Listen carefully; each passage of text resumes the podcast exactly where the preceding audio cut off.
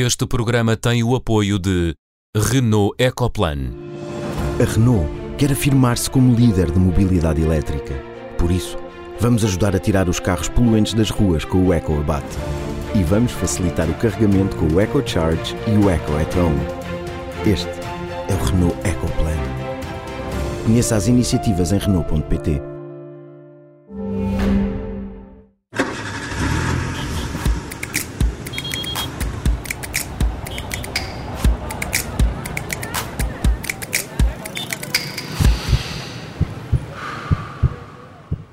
Sejam bem-vindos ao Som Ambiente, programa da Rádio Observador dedicado às questões ambientais. No programa desta semana vamos tentar perceber o que leva os portugueses a desconfiarem das informações dos produtos amigos do ambiente. 60% de acordo com um estudo da DECO. Na segunda parte vamos ao campo com o João Gomes da Sementes de Portugal. Som Ambiente com António Paula Soares, Catarina Grilo e Sofia Guedes Vaz. Olá a todos. Olá, Olá boa tarde. Vamos começar pelos sinais. É um vermelhão da Sofia à Black Friday. É isso, Sofia? Exato, esta, esta semana vamos ter mais um daqueles fenómenos que atravessaram o Atlântico para nos viciar ainda mais em consumo, muitas vezes, e, ou a maior parte das vezes, insustentável. A tal Black Friday. É algo, nem sei classificar o que é que isto é, um evento, é uma iniciativa, se é o quê. Uh, acontece aparentemente todas as quartas, sextas-feiras do mês de novembro, lá na América, e agora também cá na Europa e em Portugal. E portanto vai ser esta semana. Uh, como a, produção e o consumo insustentáveis são a causa da maior parte dos problemas ambientais que temos no mundo, uh, continuarmos nesta senda de produzir e, consumir cada vez mais uh, é, é, negativo para a sustentabilidade, para o planeta, para tudo. Nós temos que avançar por caminhos alternativos e, feliz, e felizmente já há muitos movimentos que contrariam este apelo ao consumo, a este tipo de Black Fridays, como a, a Sexta-feira Verde, que aliás foi criada exatamente para ser contra a Black Friday. Há também a Segunda-feira Circular, que é para eh, eh, para promover a, a, a, economia circular, com mais reutilização, mais eh, reparação, ou também a terça-feira generosa, que é, que é, o dia de nós darmos coisas. Enfim, não tem a força da, da Black Friday, mas são movimentos que nos dão alguma esperança. por mim, é sinal encarnado para o consumo excessivo e insustentável que continuamos a ter. Vamos ao sinal amarelo, que esta semana é atribuído pelo António Paula Soares, eh, para as conclusões de um estudo sobre o futuro do clima, que é, António, particularmente assustador para a Península Ibérica. É, é assustador e isto até vem um bocadinho aqui enquadrado neste último fim de semana que nós tivemos de um, de um verão de São Martinho uh, atrasado, em que chegámos ao, ao, final de novembro com temperaturas perfeitamente primaveris e que vai ao, ao encontro de um estudo de três investigadores da Universidade de Aveiro, coordenado por David Carvalho e que foi recentemente publicado na revista Climate Dynamics, em que este estudo confirma-nos que as temperaturas da Península Ibérica vão aumentar de forma muito preocupante durante este século. Dizem-nos os investigadores que até 2100 vamos verificar aumentos de temperatura média de 2 a 3 graus ao longo de todo o ano. Uh, uh, isto chega ao, ao ponto que, que, estes investigadores portugueses, uh, e que publicaram isto nesta revista de renome, dão mesmo um mote do assustar a dizer que vamos assar na Península Ibérica num futuro próximo. E é um alerta que vem ao encontro da percepção que já temos todos dos efeitos da, das alterações climáticas e que os, cujos modelos, tal como está demonstrado neste estudo, vêm-nos demonstrar um, um, cenário ainda mais complexo do que o previsto. Isto é um tema que merece a preocupação e uma estratégia da Comissão Europeia, que acabou de anunciar também a estratégia para a adaptação às alterações climáticas, com uma apresentação prevista para o primeiro trimestre de 2021. Uh, eh, e ainda hoje tivemos a discutir, e eu estive presente nessa discussão, no, no, no diálogo civil da Comissão Europeia para as Florestas e Cortiça, e, e é importante ver que também a Comissão Europeia tem esta estratégia para nos prepararmos para uma ação urgente na adaptação e na mitigação para os próximos anos. É, é um sinal amarelo de calor a mais e é um sinal amarelo uh, de uma preocupação que, que, parece que está a chegar cada vez mais rápido uh, e de uma forma com pouco aviso prévio. E antes de passarmos ao tema da primeira parte, Catarina, queres atribuir o sinal verde desta semana à participação num processo de consulta pública? Sim, é isso mesmo, é sinal verde para a participação das pessoas e organizações em processos de consulta pública. Acho que também devemos elogiar quem participa e não apenas quem organiza estes processos. Terminou na sexta-feira uma consulta pública sobre o tema fascinante que é a transposição de três diretivas europeias na área dos resíduos e que contou com mais de 200 contributos de cidadãos e organizações. É um número impressionante se tivermos em conta que foi uma consulta pública de apenas duas semanas para um documento com mais de 400 páginas e sem nenhum aviso prévio de que esta consulta se iria realizar nestas datas. Talvez tenha devido ao trabalho, se, se, tenha devido ao trabalho de três ONGs de ambiente que apelaram à mobilização das pessoas e que lhes explicaram porque é que era importante participar e como poderiam fazer. Talvez também outros atores tenham mobilizado de igual forma. Só o saberemos quando for feito o relatório da consulta pública, mas para já fica um sinal verde brilhante para a participação das pessoas, que só mostra que as pessoas participam quando compreendem a importância dos assuntos e como estes afetam e se lhes derem as oportunidades para tal. E seis em cada dez portugueses desconfiam da informação que aparece nos rótulos dos detergentes ambientais. Dizem que é uma estratégia de marketing sem qualquer tradução prática e verdadeira e a esmagadora maioria dos consumidores inquiridos pela defesa do consumidor exige uma uniformização na, da forma de apresentação das alegações ambientais nas embalagens. António, se calhar começava por ti. Hum, de onde vem esta desconfiança dos portugueses? Vem do facto de sermos portugueses ou há uma razão para isso acontecer? Eu, eu acho que conta também um bocadinho com o facto de sermos portugueses, que isto está quase inerente na, na, na nossa cultura. Mas, mas eu, eu corre, corre no dar, sangue, não é? é corre-nos no sangue. Mas eu, eu, antes de dar a, a minha opinião, eu, eu acho que também é importante percebermos um bocado o que é que é isto do marketing verde, ou do eco-marketing, ou do marketing ambiental, para nos enquadrarmos aqui um bocado, que, que é definido na, na, na generalidade das vezes como uh, um marketing que envolve empresas que promovem os seus produtos ou serviços de uma forma eco-friendly. E isso pode vir de várias formas. Podem ser produtos fabricados de uma forma sustentável, não conterem materiais tóxicos ou substâncias nocivas para o efeito de estufa, materiais reciclados ou capazes de serem reciclados, feito através de materiais renováveis, não utilizar embalagens excessivas, etc. Ou seja, é um é rol tão grande de, de, de, e estamos a falar de produtos, já para não falar nos serviços e na capacidade que uma empresa tem para se mostrar uh, sustentável em termos ambientais, hum. isto mete um rol tão elevado que realmente eu acho que é, é, um bocado daqui que vem a desconfiança, porque há aqui uma, uma falta de clarificação de conceitos para a sociedade em geral. E, e, e de facto, e eu próprio eh, para além de haver esta, esta duplicidade de conceitos e haver cada vez mais uma, uma normalização Uh, uh, deste eco-marketing, às vezes as pessoas dá-lhes para desconfiar, porque hoje em dia já quase tudo nas prateleiras de um supermercado ou, ou em qualquer produto que se compra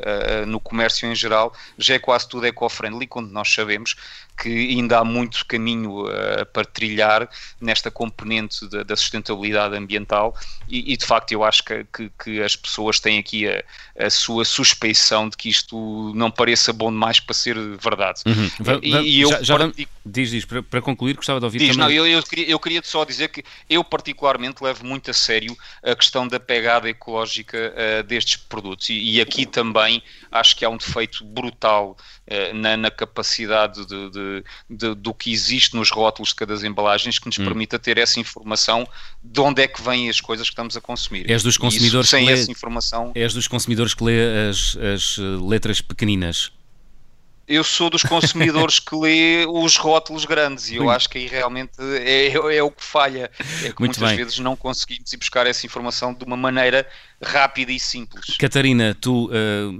de onde é que achas que vem esta desconfiança? Vem do lado do consumidor ou a indústria não tem sabido responder e dar os dados de forma transparente e clara ao consumidor para que olhe para os produtos e os identifique como sendo uh, amigos do ambiente?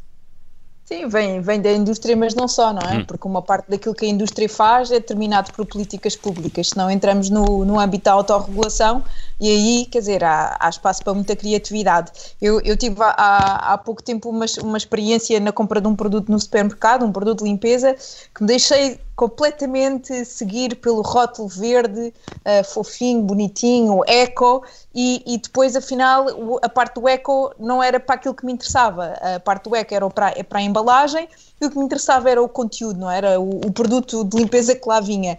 E, e, eu, pronto, acabei por comprar enganosamente uma coisa que não era bem aquilo que eu queria. Eu interessava mais uh, um, um, produto de limpeza que não fosse uh, tão mau para o ambiente, como os produtos de limpeza habitualmente são, e acabei por comprar algo que simplesmente a embalagem é que era uh, mais.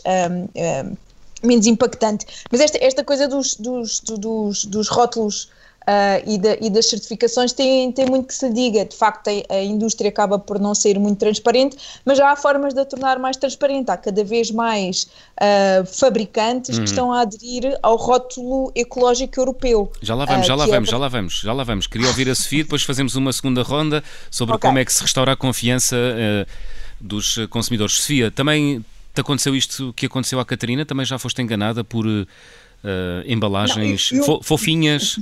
Sim. E com rótulos bonitos. somos, somos sempre, somos sempre, mas eh, eu mais do que isso também queria dizer que os consumidores também arranjam todas as desculpas para não consumirem verde. Hum. E de hum. facto também todos este tipo de inquéritos dizem que toda a gente acha que deve consumir verde e depois ninguém consome, é por é alguma é, razão é ou outra não consome. É como os inquéritos sobre a televisão, toda a gente quer documentários, mas as telenovelas ganham sempre, não é? Ganham sempre, pois. Uhum. Portanto, as pessoas neste, neste tipo de, de, inquéritos, neste tipo de inquéritos também uh, uh, enganam muito e, e, e acabam por uh, arranjar mais desculpas para, para não comprar verde do que propriamente uh, os rótulos. Uhum. A no entanto, dos rótulos tem, também, claro, tem todo, tem todo o sentido que os rótulos sejam standardizados e que sejam de fácil leitura e que as pessoas sabem, saibam o que, o que lá está. De qualquer maneira, as empresas cada vez são mais, uh, são, são mais uh, um, elaboradas na maneira como fazem as suas publicidades e eu até estava a ler agora num um artigo na um artigo na New Yorker a falar da ExxonMobil gasolineira americana uhum. que gastou não sei quanto dinheiro em, em, em, marketing a dizer que estavam a trabalhar em algas para, e para fazer biofuel de algas. E então toda a comunicação social estava tão, tá, tá, e tantos anúncios sobre as, o biofuel que eles iam fazer das algas e eles de facto investiram 50 milhões de euros em 10 anos para investigação em algas. No entanto, a ExxonMobil continuou a ser e continua a ser uma empresa que produz combustíveis fósseis. Portanto, a essência do negócio não muda. É isso? Pois, é, é, é exatamente isso. Portanto, atiram-nos a areia para os olhos, a fingir que estão a investir em algas, quando é mesmo só para nos, é só esse tal uh, greenwashing e portanto existe esta esta desconfiança agora porque é que as agências de publicidade e porque é que as agências de, de relações públicas ehm, também devem pagar quando hum. se metem a fazer este tipo de, de, de campanhas mega para este para estas empresas das alterações ou de, de estas dos, dos, gases com efeito estufa. Hum, é, um, é de qualquer maneira, é verdade, é, é, é, verdade que nós precisamos é, de consumir menos uh, e consumir dentro, acima de tudo consumir menos, porque tudo polui, não é? Portanto, esta coisa de ser mais verde ou menos verde uh, é importante, mas ainda muito mais importante é consumir menos e reciclar o máximo possível. Uhum. Também estava a ler uma coisa do IKEA, que está agora a fazer também grandes campanhas, até no âmbito desta coisa da, da Black Friday, um pouco para contrapor um, contrapô-la um, a ideia dos repair cafés lá dentro e, de, de, portanto, as pessoas podem ir lá e reparar as coisas que depois ou podem ser dadas ou as pessoas podem ir lá buscá-las e o próprio IKEA comprar as coisas em segunda mão uh, às pessoas de produtos de, hum. do IKEA. Portanto, hum. há, há outras marcas que levam isto mais a sério. Muito bem. Uh, Sofia, aliás, Catarina, uh, há pouco hum. davas já algumas pistas daquilo que poderá ser o futuro em, em matéria de rótulos ambientais, no fundo para restaurar a confiança entre entre a indústria, eh, seja qual for eh, a área de negócio, e os consumidores. O rótulo ecológico europeu, falavas dele, não é mais um a juntar eh, à imensa lista de rótulos que já existem? Não, porque exatamente vem tentar uniformizar uma diversidade e uma panóplia de rótulos e de certificações que já existiam. Acho também é importante eh, para, para, para quem nos está a ouvir, não é? Perceber que há basicamente três tipos de certificações, lá, que depois podem ter um rótulo associado para identificar os produtos, que é eh, a, auto, a autocertificação, não é? Em que um produtor diz este, estas são as regras que eu me comprometo a cumprir e aqui está um relatório em que diz como, que eu próprio fiz a dizer como eu cumpri estas regras que eu auto uhum. declarei que ia cumprir depois há, que é a chamada First, um, first Party Certification, depois há a Second Part, ou seja, em que eu me proponho a cumprir umas regras, mas é outra parte que certifica e que verifica se eu estou a cumprir essas regras ou não. Portanto, uma entidade, ainda... uma entidade independente, não é? Independente, não é? Sim, exatamente, mas que não deixa de ser paga pelo produtor para o fazer. E depois ainda há aquela que é considerada a forma mais uh, fidedigna de fazer certificações, que é a third party, em que há o produtor, há uma entidade que diz este é o standard que vocês devem cumprir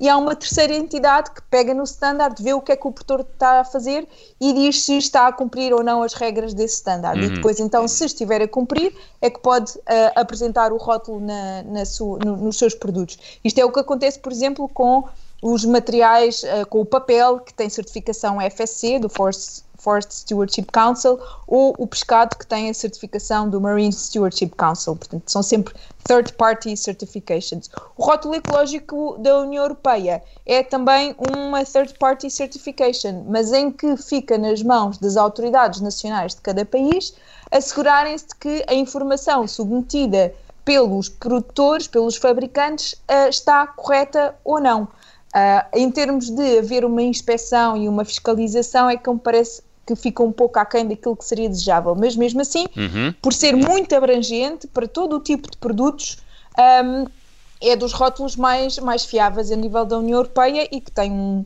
um rótulo relativamente fácil de, de, de, reconhecer, que é uma planta verde, com umas folhas verdes e depois com as estrelinhas azuis, com o símbolo do euro a verde também no centro. Muito bem. Temos mais um minuto mais um até à música de elevador. Alguém quer acrescentar alguma nota? Eu, eu queria António. só reforçar, eu queria só reforçar esta questão da, da certificação que a Catarina estava a falar e, e, e dando aqui um bocado ênfase àquilo que a Catarina já falou do, do caso da, das florestas e do papel do FSC e do PFC. Eu, eu acho que são dois dos melhores exemplos onde a certificação sustentável está bem patente no dia a dia e, e está bem patente na, na, na questão do, do cliente uhum. e das uhum. pessoas que vão comprar. Eu, eu acho que falta também criar estas marcas fortes, como é o FSC e o PFC, uh, eh, eh, para as pessoas terem consciência de que aquilo, neste caso, advém de, de, florestas que são geridas de uma forma sustentável e certificadas como tal e que estão a criar um produto que o produto em si é reciclável e reutilizável. Por isso, eu acho que é, que é preciso também haver mais esta informação e também eu acho que é importantíssimo, e já tinha falado há bocado, que é a questão da proveniência dos produtos. A pegada ecológica que eles têm. Eu acho que cada vez mais, e isso também já se falou no Parlamento português, até com questões relacionadas com, com, com a parte do leite e com a proveniência do leite e da pegada ecológica do mesmo, eu acho que é, é muito importante haver essa, essa informação ao consumidor se estão a comprar local ou se estão a comprar do outro lado do mundo e com uma componente pouco ambiental, uhum. apesar de lá estarem a certificação ou o tal selo de, de, de eco-marketing e amigo do ambiente, se estivermos a trazer coisas do outro lado do mundo, não estamos a ser assim tão ambientalistas ou com essa ideia tão ambiental uh, do que estamos a comprar. Muito bem, estamos a chegar ao final da primeira parte, vamos à música de elevador. É uma escolha da Sofia a propósito dos Climate Dialogues que arrancaram no início da semana, mas o que tu queres eh, sublinhar, Sofia, não é o argumentário em si, que é claro como a água, é o facto de ninguém escutar esta música de elevador. Porquê? Explica-nos. Sim, é verdade. Ontem começaram os Climate Dialogues, que é um evento online organizado pela UNFCCC, que é a Convenção Quadro das Alterações Climáticas das Nações Unidas, para manter um bocado o momentum das alterações climáticas nas agendas globais e para avançar muitas das discussões que irão ser negociadas na próxima COP 26 eh, eh, em Glasgow do próximo ano. A, COP 26 era para ser este ano e, e como não decorreu devido à pandemia, uh, estes, estes, estes Climate Dialogues é um, um pouco uma, uma, uma, espécie de uma substituição. E por isso, durante as duas, as, as próximas duas semanas, mais de, não, não, é mais, é menos, mas quase 100 sessões vão ocorrer online, com milhares de participantes, em que ambição e convergência são as palavras-chave. Uh, a música de elevador vai não para os climate dialogues, antes pelo contrário, como tu disseste, mas para o facto da, da, da imprensa uh, pouco lhe ligar, uh, talvez porque não é presencial e não implica as pessoas irem lá e, e, e, estarem a fazer network umas com as outras e, e fazerem viagens. é que este evento é mesmo importante porque é uma espécie de substituição da COP e não tem, claro, a componente negocial formal, mas, mas é muito importante para, para, para manter o momentum da, das alterações climáticas na, na agenda nacional e, e, internacional. Por isso, mais atenção, senhores e senhoras jornalistas. Muito bem, final da primeira parte, regressamos já a seguir a uma curta pausa. Vamos falar de flora silvestre com João Gomes da Sementes de Portugal. Até já.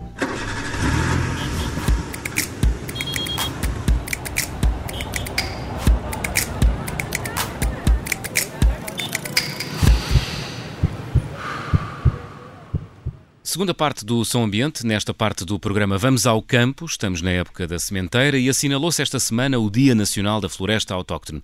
O João Gomes é nosso convidado. O João fundou há sete anos a Sementes de Portugal, que se dedica a comercializar flora silvestre portuguesa. E aqui cabem espécies como a zelha, o cabelo de Vênus, a gilbardeira, o barrete de padre, entre muitas outras espécies mais conhecidas como o cipestre, aliás, o cipreste, a faia, o azevinho ou o rosmaninho. João, bem-vindo e obrigado pela disponibilidade em estar connosco esta semana. Obrigado, eu. João, a Sementes de Portugal surgiu há sete anos porque o João, eh, jardineiro nas horas vagas, olhou para o país e viu que, ao contrário de outros países, cá não se prestava atenção às espécies uh, silvestres. Conte-nos rapidamente como é que apareceu a Sementes de Portugal e se sete anos depois de ter vendido a primeira saqueta de sementes já se presta atenção às, eh, à, à flora silvestre portuguesa. Uh, sim, uh, ao fim de sete anos, e eu uh, aliás penso que isso hoje em dia eh, é mais aceito, ou pelo menos de uma forma geral, as pessoas estão mais atentas que existia uma flora autóctone e uma flora silvestre no, no, nosso território antes do, do homem aparecer. Hum. Há sete anos também existia essa percepção. a flora silvestre ela tinha ela tinha, tinha, tinha acolhimento, mas ela estava muito fechada na academia, ou seja, estava fechada nas universidades, nas, nos grupos de desenvolvimento regional, uh, e portanto era, uma, era um, um, tema, ou seja, não existia comercialmente, se eu quisesse comprar sementes de uma flora silvestre, uma papoila, um almequer, eu nunca conseguiria encontrar. E a ideia de fundar as Sementes de Portugal, que tem assim um nome pomposo e muito ambicioso, era, era explorar precisamente essas sementes que não interessavam aos grandes players da, das empresas de sementes, que estão dedicados mais às hortícolas, uh, e oferecer ao mercado, acreditando, uh, acreditando que o mercado teria interesse nesse produto, uhum. uh, essas sementes de flora, de flora silvestre. No fundo, era, aqui o desafio era, uh, como em tantos outros, quebrar o, a pescadinha de rabos da boca. Não há produto porque não há mercado, não há mercado porque não há produto. Mas, na sua opinião, não havia interesse pela flora silvestre? Porquê?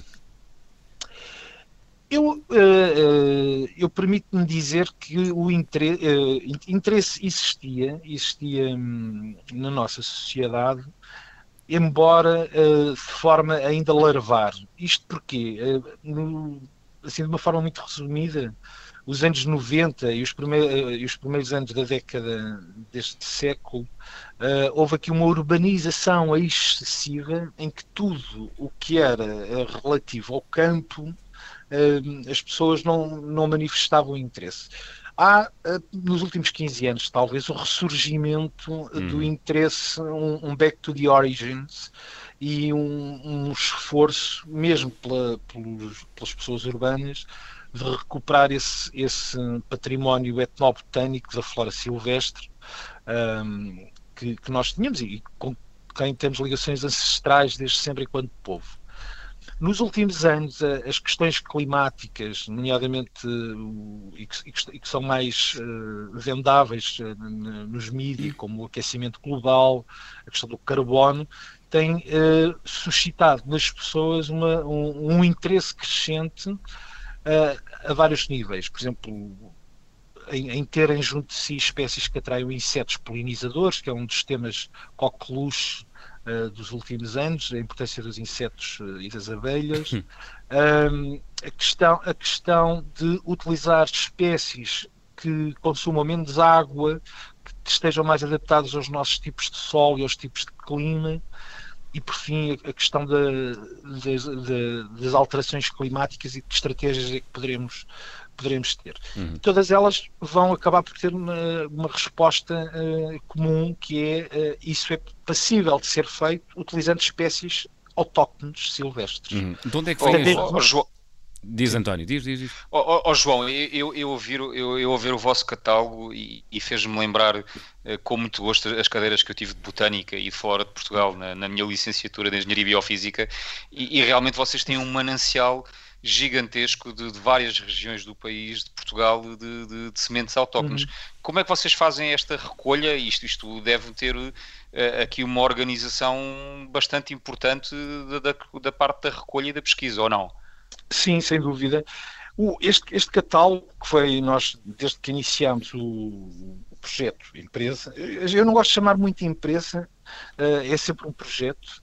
Uh, desde que começámos em 2013, uh, eh, houve, ah, o, o, catálogo tem vindo a crescer.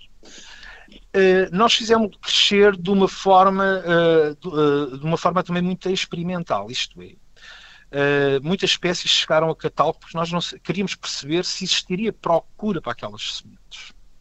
Hoje, sete anos decorridos, sabemos quais são, há, há, quais são as espécies que têm mais potencial. Já agora quais são, João?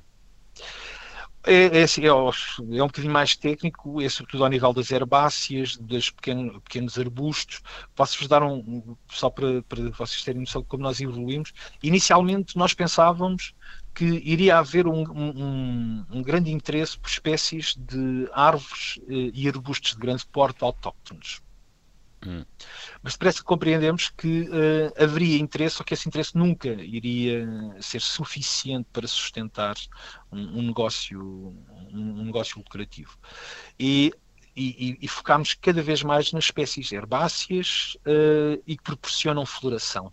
Essas, no fundo, são as espécies que mais uh, procura tem, quer para os clientes finais, para as pessoas que têm pequenos jardins, uhum. quer para um, quer para projetos mais profissionais uhum. de arquitetura paisagística. E vão ao campo Agora, recolher as, as nós, sementes? Exatamente. Uhum. Nós, uh, o grosso da, das nossas sementes, nós nos últimos anos temos ensaiado alguma produção.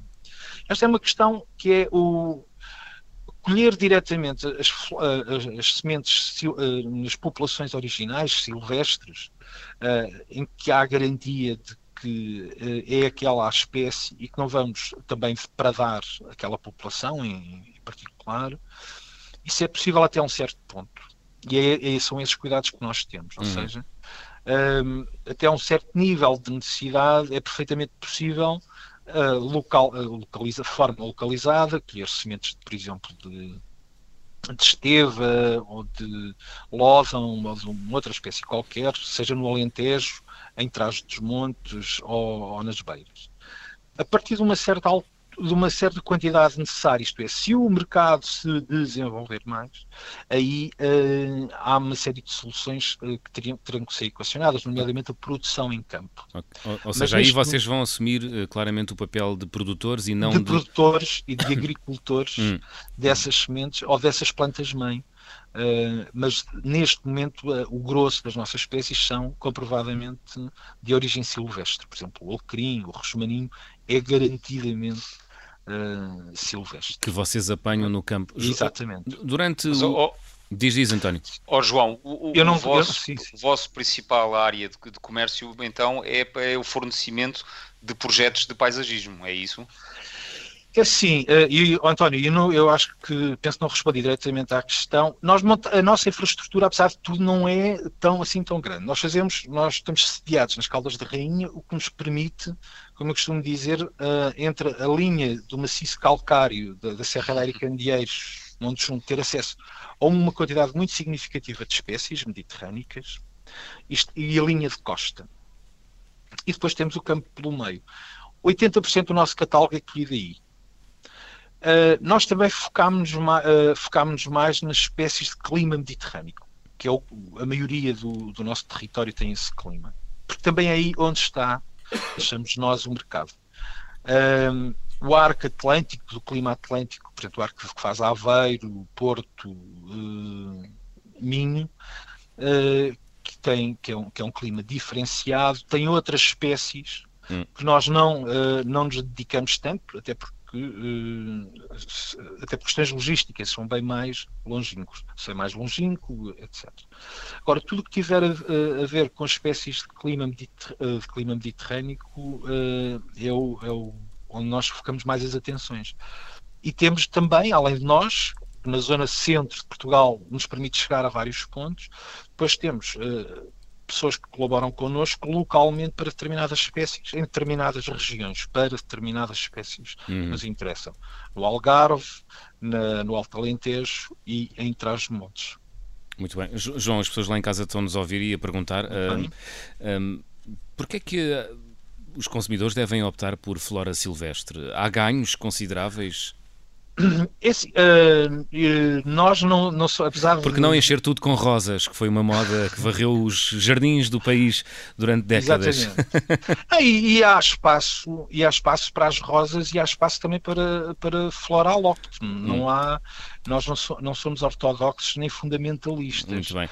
Uh, agora, faz sentido, até porque uh, utilizando espécies silvestres, uh, além de certamente termos jardins mais resilientes e consomem muito menos água e muito mais uh, adaptados aos, aos, diferentes tipos de solo que temos, há um, há um outro aspecto muito relevante. As espécies silvestres são as que são reconhecidas pelas outra, pela, pela fauna e pela avifauna, pelos pássaros, pelos uhum. pequenos mamíferos, pelos, pelos pequenos uh, répteis, etc. Ao termos essas, essas espécies nos nossos jardins, nós temos jardins com um potencial de biodiversidade muito maior que produz bagas que atraem, que atraem pássaros, que produz flores que atraem borboletas. Portanto, estamos, de certa forma, a trazer o campo para o nosso jardim hum. e, e, e, a fazer de, daquele, daquele espaço algo mais vivo e não e não tão inerte como, como às claro. vezes uh, são. E a perpetuar uma memória uh, biológica e natural, não é? Há esse, há esse aspecto uh, esse aspecto etnobotânico também é, é, é relevante. Uh, este aspecto de. Oh, João, de, desculpa interromper, só, só, só uma, uma, questão que me estava aqui a ocorrer, uh, pensando aqui nesta utilidade para os consumidores e como é que os, os consumidores podem. Uh, porque é que devem optar por flora silvestre.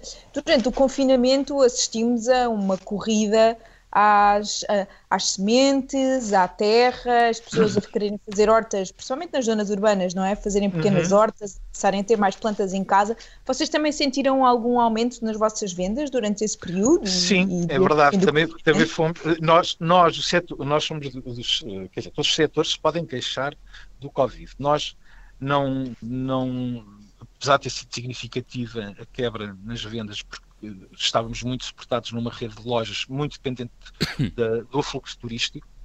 A verdade é que sentimos esse aumento, de, nomeadamente na nossa loja online. Há cada vez mais pessoas uh, a fazer as suas germinações em casa.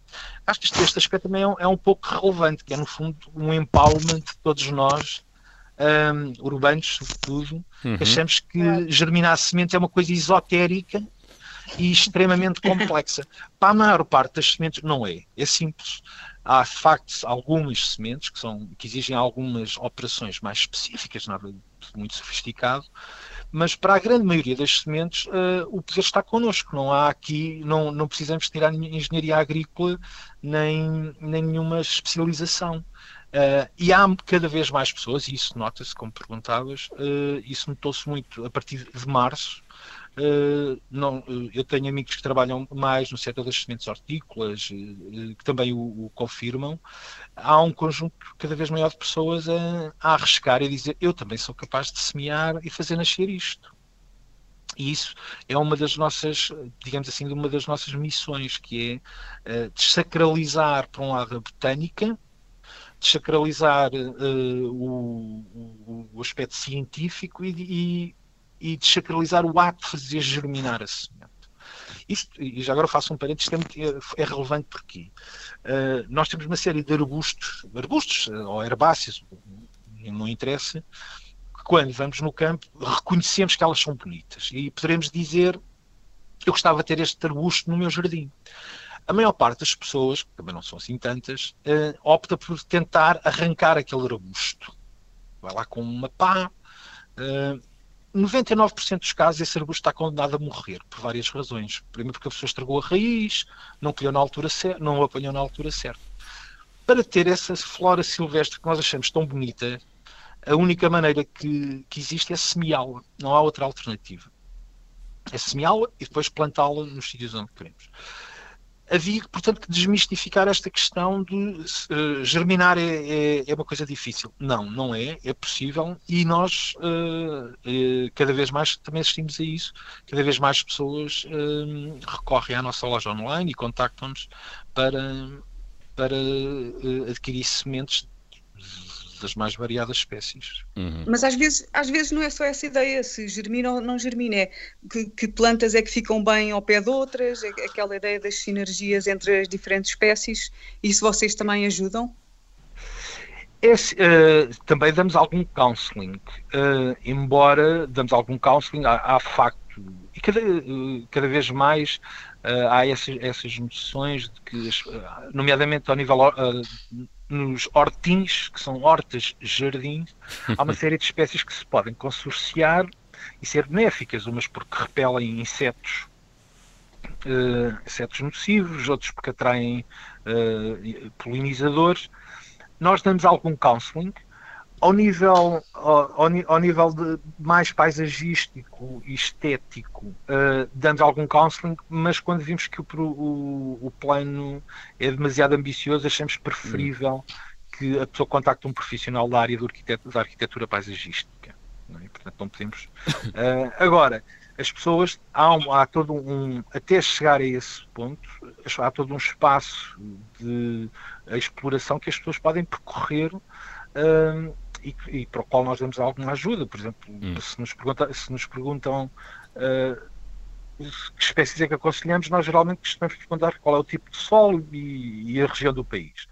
E isso permite que as pessoas deem os primeiros passos uh, nessa, nessa aventura que é uh, começar a pôr coisas na terra e vê-las crescer uhum. e, e depois desenvolverem isso. João, estamos aqui na reta final do programa, temos Muito mais bem. dois minutos. Uh, gostava de lhe perguntar.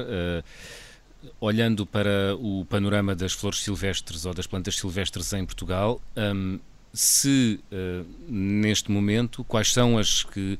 Um, se neste momento nós temos já ameaças à, à, ao leque de biodiversidade e quais são as espécies uh, que estão mais em perigo nesta altura? Este, uh, essa é uma questão muito complexa e muito recentemente eh, a Sociedade Portuguesa Botânica lançou e publicou a, eh, a lista vermelha da flora vascular de Portugal continental. Aí estão, uh, foi uma análise que a Sociedade Portuguesa Botânica fez sobre as 600 espécies silvestres, entre as 3 mil e muitas que nós temos, e, e, e, analisou para essas 600, que era o segmento que se previa, ou se esperaria que tivesse mais, mais ameaças, e analisou o seu estado o seu estado de, de, conservação atual in situ na natureza. Uh, a maior parte dessas espécies, elas, muitas delas não são conhecidas do, nós, grande público. Elas têm um interesse botânico, obviamente têm um interesse, uh, fazem parte do nosso património que deveríamos a todo custo conservar. Um, e essas sim estão, estão em risco e precisaríamos de olhar para elas uh, com mais cuidado. A Sociedade Portuguesa Botânica e o ICNF têm em mente e têm essa, essa missão uh, de, uh, de, de, de, olhar e focar a atenção aí. Agora, é evidente que há muitas coisas que estão em risco. Portugal, apesar de tudo, nós temos uh, discursos um bocadinho uh, disléxicos ou esquizofrénicos entre os objetivos e depois a, a realidade, não é? Portanto, os, todo o tipo de agricultura intensiva que estamos a fazer no Alentejo, que o país está a promover no Algarve, um, sem equacionar depois uh, com a, disponibilidade de recursos hídricos, nem com os, os, outros valores ecológicos, como as espécies mais, mais vulneráveis, um, não, é, não, é um bom, não é um bom presságio. Uhum. Portanto, o, o, panorama nessa perspectiva, não são essas espécies que fazem parte da ação das sementes de Portugal, as, as espécies que fazem parte da nossa ação são sementes, digamos assim, elas não estão em risco, estão esquecidas. Hum. É? As pessoas Portanto, há, há diversidade e há, e, há, e há distribuição suficiente. Muito, longo... não, não, estão, não hum. estão de forma alguma em risco, uhum. há, há muita distribuição, agora há é que valorizá-las. Por exemplo, dá um exemplo, a, a, a murta, ou a arruda, ou ou a roselha, são espécies uh, que fazem parte do nosso património etno, etnobotânico uh, há gerações. Costumo, nós na nossa página promovemos muito a murta, porque é, é uma espécie que não, não há outra espécie em Portugal que tenha sido tão apropriada por, por nós, não é? Existem 30 povoações chamadas mortosas, mortinhas, hum. mortais, hum. morteiras, e, e se perguntar a uma pessoa da cidade o que é, que é uma mortal, ela não sabe o que é que é e, e, é João, e, hoje, e hoje em dia é, é, usada em paisagismo por ter uma capacidade de adaptação e de resistência Incrível. que os buchos, que os buchos ou outros não têm. Exatamente. Ou seja, essa também Exatamente. a grande mais-valia das nossas sementes autóctones é a adaptabilidade que têm com, com, com, o nosso clima e até mesmo conseguirem Isto... aguentar com, com as alterações com climáticas nossos... uh, que estamos a ter, não é? Isso Exatamente. é uma enorme mais-valia uma enorme mais-valia uh, que faz, faz, del, faz delas espécies que quase não necessitam de atenção, nem necessitam de sistemas de rega muito complexos uhum. para sobreviver. E isso é, é uma das, uh, é uma das suas, uh, um dos seus maiores potenciais sobretudo nestas alturas, nestes tempos em que uh, não restam muitas dúvidas que a temperatura está a subir, a temperatura média do planeta está a subir e precisamos de espécies mais resilientes. E sobre a murta, e... deixem-me só dizer-vos que as bagas Sim. também podem ser cozinhadas em molhos, é o que estou a ler aqui num site na internet. Nós temos Sim. mesmo que terminar. Tá bem, eu tá também devia ver aqui a murta, que eu também não sabia o que, é que era murta. Bom, já faz agora uma sebe, faz uma sebe fantástica. Em minha casa faz uma sebe fantástica. Exatamente. Muito bem. A Murta, investi... Eh, nós publicámos há dois, três dias sobre a Murta, se Rápido, puderem vejam. Uh, se puderem vejam porque é uh, sem dúvida nenhuma o arbusto mais emblemático do nosso país. Muito bem. Prefere locais ao sol, mas também pode desenvolver-se em sombra parcial e o sol não deve ser argiloso. Disse bem? E... Uh, Muito pode bem. ser argiloso também, também pode ser argiloso. Deixamos as mortes. Força, António, para fechar eu, mesmo. Eu achei imensa piada vocês terem no vosso catálogo as Tevas e, e eu conheço e, e, passo muito tempo na, na zona de Mértola, por isso se isso começar a ser um negócio, aquilo Mértola vira uma minador, porque o que não falta é estevas naquela zona. é verdade, é verdade. Seria, seria uma boa vertente económica para, para, para Mértola e para Alcoltim, por isso se precisarem já Sim, sabem. Muito bem. Mas, mas a esteve é pegajosa, a esteve é pegajosa, é uma chatice ter isso com Mas é muito aromática. Então, e, e, Mas é muito aromático. E as abelhas gostam e faz-se um bom mel de, de, de esteva. É verdade. João Gomes, foi um prazer recebê-lo no Som Ambiente. Uh, regressamos obrigado, na nós. próxima semana. Até lá. Até, obrigado. Deus, obrigado, João. Deus, obrigado, João. Deus, obrigado.